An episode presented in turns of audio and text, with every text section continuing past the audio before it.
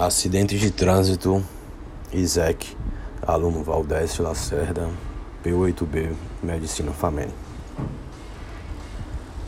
De acordo com dados da Organização Mundial de Saúde, cerca de 1,25 milhão de pessoas morrem no mundo por ano em acidentes de trânsito. E desse total, metade das vítimas são pedestres, ciclistas e motociclistas. O Brasil registrou 27.839 indenizações pagas por acidentes de trânsito com vítimas fatais entre janeiro e outubro de 2020. O país está entre os 10 primeiros com maior número de mortes causadas por acidentes nas ruas, estradas e rodovias. O Brasil é um dos membros comprometidos com a década de ação pela segurança no trânsito 2011 a 2020 para reduzir em 50% as mortes em trânsito para o fim deste ano. De acordo com o Ministério da Saúde, o país acompanha de maneira efetiva as intenções de acordo desde 2015, quando as mortes por acidentes de trânsito começaram a reduzir. Já em 2020, os valores mostram inicialmente uma tendência de alta, e embora tenham caído o número de vítimas fatais no momento de maior distanciamento social, em setembro voltaram a aumentar. Em números relativos, quando começou o projeto no ano 2011, morreram no trânsito 24 pessoas para cada 100 mil habitantes. Conforme estabelecido, se esperava que a taxa passasse pela metade. Com base nas projeções atuais, para o final do ano, a taxa de mortalidade seria de 14 óbitos a cada 100 mil habitantes, não chegando assim à meta fixada, ainda considerando a circulação diminuída é, devido à pandemia. Causa de acidentes. No ano passado, dezembro foi o mês com o maior número de acidentes de trânsito. Este ano, o verão será diferente devido à pandemia.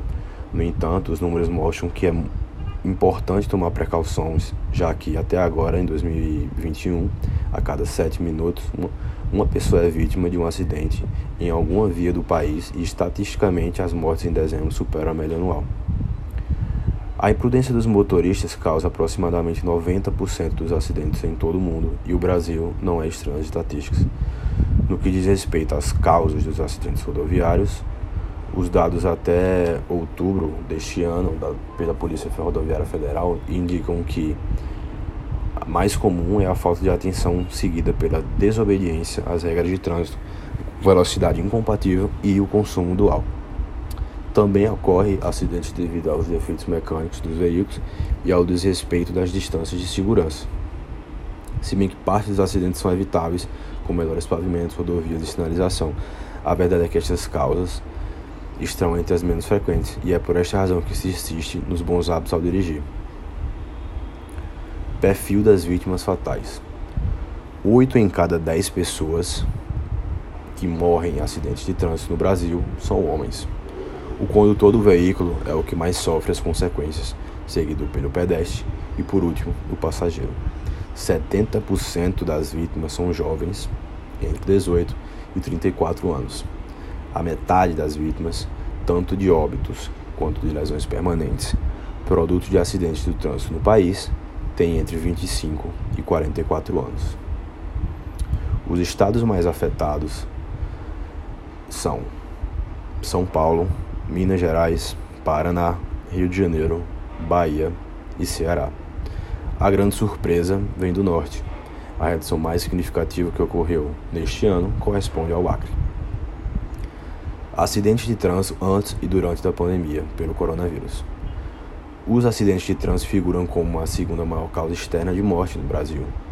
De janeiro a março de 2020, antes da implementação das medidas de isolamento, o Brasil registrou 89 mil acidentes de trânsito.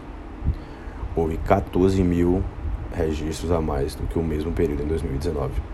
Durante os meses de menor circulação da população pelas medidas, os acidentes diminuíram 13%, uma tendência que se inverteu apenas começou as flexibilizações.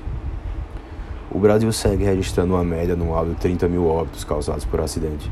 Isto implica que mais ou menos 80 pessoas morrem por dia no Brasil como consequência de um acidente de trânsito. Para além dos graves efeitos psicológicos sobre as vítimas e sua família, os acidentes também implicam um enorme gasto para as nossas finanças pessoais e repercutem na economia nacional e na segurança social.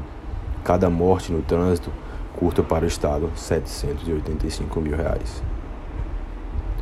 Segundo o analista, a analista Melisa Murialdo, apesar da consequência relativamente boa do coronavírus à redução da sinistralidade do trânsito ao longo de 2020 e 2021, combater e garantir medidas de prevenção pertinentes deve continuar sendo um dos principais focos do Ministério de Segurança e Saúde, porque está associada a mais um problema conjuntural de grande magnitude global e não a uma mudança de atitude da sociedade em seu conjunto consequente de seguir as diretrizes estabelecidas pela ONU e OMS há uma década.